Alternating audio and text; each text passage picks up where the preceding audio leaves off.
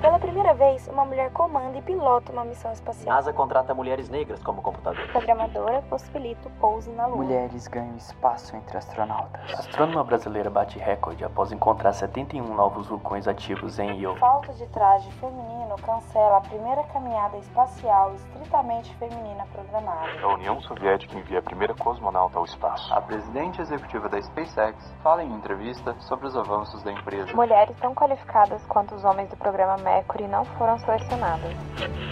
Sejam bem-vindos ao Mulheres no Espaço, um projeto desenvolvido pelo Epta Learning, um núcleo da equipe de propulsão e tecnologia aeroespacial da Universidade Federal de Berlândia. Esse podcast conta a história de diversas mulheres que foram singulares para o avanço da exploração espacial. Four, three, two, one. Este episódio é narrado por Júlia Russo. Sally. Em um cenário majoritariamente patriarcal, na década de 80, destaca-se uma mulher no mundo aeroespacial, sendo a primeira mulher norte-americana a ir para o espaço, tornando-se um símbolo de conquista americana que abriu espaço para a participação mais incisiva das mulheres no meio. Nascida em Encino, Califórnia, em 26 de maio de 1951, Sally Kristen Reid era a mais velha de duas filhas. Seu pai era professor de ciência política e sua mãe era advogada. Embora nenhum dos dois tivesse formação em ciências físicas, ela atribuía a seus pais seu profundo interesse pela ciência, por a incentivarem a explorá-la. Reid, uma jovem atleta, frequentou o colégio de Westlake para garotas, em Los Angeles, com uma bolsa parcial de tênis. Ela se formou em 1968. Após uma breve incursão no tênis profissional, retornou à Califórnia para frequentar a Universidade de Stanford, onde recebeu um diploma de bacharel em física e um diploma de bacharel em inglês em 1973. Após seus estudos em Stanford, obteve um mestrado e doutorado em física. Com o desenvolvimento dos ônibus espaciais, a NASA expandiu a seleção de astronautas de apenas pilotos para cientistas e engenheiros. Nessa expansão, as mulheres também se tornaram elegíveis para a seleção. Superando milhares de candidatos, Wright foi selecionada como uma das seis primeiras astronautas da NASA e começou o treinamento de voos espaciais em 1978. O treinamento de astronauta estadunidense era parecido com o soviético, que incluía salto de paraquedas, sobrevivência na água, ausência de gravidade e domínio de todos os sistemas do ônibus espacial. Wright completou o curso de qualificação em 1979. Como parte de seu aprendizado, ajudou a desenvolver o braço robótico canadense feito para o ônibus espacial liberar e recuperar satélites no espaço. Também atuou como Capcom, ou seja, comunicador entre a nave e a tripulação em voo direto de Houston, das missões STS-2, STS-3 e do ônibus espacial Columbia. A STS-2 foi a segunda missão com o ônibus espacial da NASA, lançado em novembro de 1981. Foi também a primeira vez que uma nave espacial reutilizável deixa a Terra pela segunda vez e retorna ao espaço. A STS-3 foi a terceira missão com um ônibus espacial. Foi o primeiro lançamento com um tanque externo e a única aterrissagem na base de White Sands, no Novo México. Antes de seu lançamento, a Dra. Wright foi entrevistada várias vezes sobre sua preparação para ir ao espaço. Entre as perguntas sobre seu treinamento, ela também foi questionada sobre como o espaço afetaria sua capacidade de reprodução e que tipo de maquiagem ela iria assumir na missão. Ela lidou com as perguntas com elegância e mais tarde disse: É uma pena que isso seja um grande problema. É uma pena que nossa sociedade não esteja mais avançada. Em 18 de junho de 1983, Sally Key Ride se tornou a primeira mulher americana a ir para o espaço e a primeira astronauta lésbica reconhecida. A tripulação a bordo do ônibus espacial Challenger da missão STS-7 foi o primeiro grupo americano a incluir mulheres, afro-americanos e asiáticos. A missão foi realizada em seis dias.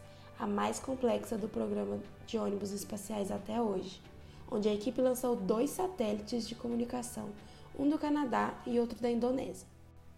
Ride usou o braço robótico do ônibus espacial para implantar o primeiro satélite de transporte de pallets e recuperá-lo dois dias depois, a primeira vez que o ônibus espacial foi usado para devolver um satélite à Terra.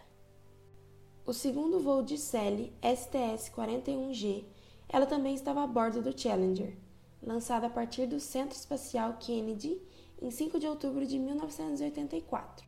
Durante a missão de 197 horas, a tripulação implantou o satélite Earth Radiation Budget e conduziu observações científicas da Terra. Sally tinha sido convocada para a tripulação de outra missão de transporte, mas o treinamento foi interrompido devido a uma tragédia que ocorreu em janeiro de 1986, quando o Challenger explodiu logo após a decolagem, matando todos os seus sete tripulantes. Ela serviu na comissão presidencial, formada por alguns físicos, cientistas e astronautas da NASA, que trabalharam por muitos meses para determinar o que havia ocorrido no incidente. Mais tarde, depois que o ônibus espacial Columbia se desintegrou na reentrada em 2003, Sally foi novamente nomeada para a comissão que investigava o desastre. Ela foi a única pessoa a servir nos dois júris que investigavam as tragédias dos ônibus espaciais do país. Após a investigação do Challenger, Sally foi designada para a sede da NASA como assistente pessoal do administrador para contribuir com o planejamento estratégico e de longo alcance, onde escreveu um influente relatório intitulado Liderança e o Futuro da América no Espaço, se tornando posteriormente a primeira diretora do escritório de exploração da NASA. Ela se aposentou em 1987 e tornou-se pesquisadora científica no CSI, Centro de Segurança Internacional, e no controle de armas da Universidade de Stanford. Em 1989, ingressou na Universidade da Califórnia, em San Diego, como professora de física e diretora do Instituto Espacial da Califórnia. Em 2001, ela e a esposa fundaram sua própria empresa, Sally Ride Science, para perseguir sua paixão de longa data por motivar meninas e meninos a estudar ciências, tecnologia, engenharia e matemática. A empresa cria materiais e programas de sala de aula inovadores, além de treinamento de desenvolvimento profissional para professores. Mesmo após sua morte, o legado de Sally Ride inspira as pessoas a alcançar as estrelas. Defensora da educação científica, Sally foi coautora de sete livros científicos para crianças, incluindo O Terceiro Planeta, em coautoria com Ten O'Shaughnessy, que ganhou o prêmio de redação científica do Instituto Americano de Física para Crianças. Sally foi introduzida no Hall da Fama Nacional das Mulheres, da Califórnia, da Aviação e do Astronauta. Em 2012, ela foi homenageada com o Prêmio de Serviço Distinto do National Space Grant. E no ano seguinte, ela foi premiada postumamente com a Medalha Presidencial da Liberdade, a maior honra civil do país. Em 23 de julho de 2012, Sally morreu aos 61 anos após uma batalha de 17 meses contra o câncer de pâncreas. Ela também será lembrada como uma astronauta pioneira que foi aonde nenhuma outra mulher americana havia ido antes. Como vimos, os Estados Unidos só enviaram uma mulher por espaço 20 anos depois, em 1983, Sally Ride, quem detestava lidar com o sexismo dos jornalistas. Mas ainda seria preciso mais tempo para ver uma mulher pilotando e comandando uma nave. No próximo episódio, falaremos sobre Eileen Collins, primeira pilota e primeira comandante de um ônibus espacial.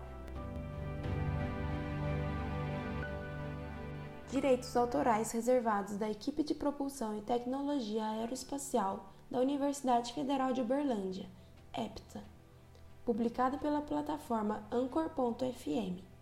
Você pode encontrar nosso podcast no Spotify, Apple Music, SoundCloud, Castbox, Google Podcasts em nosso site.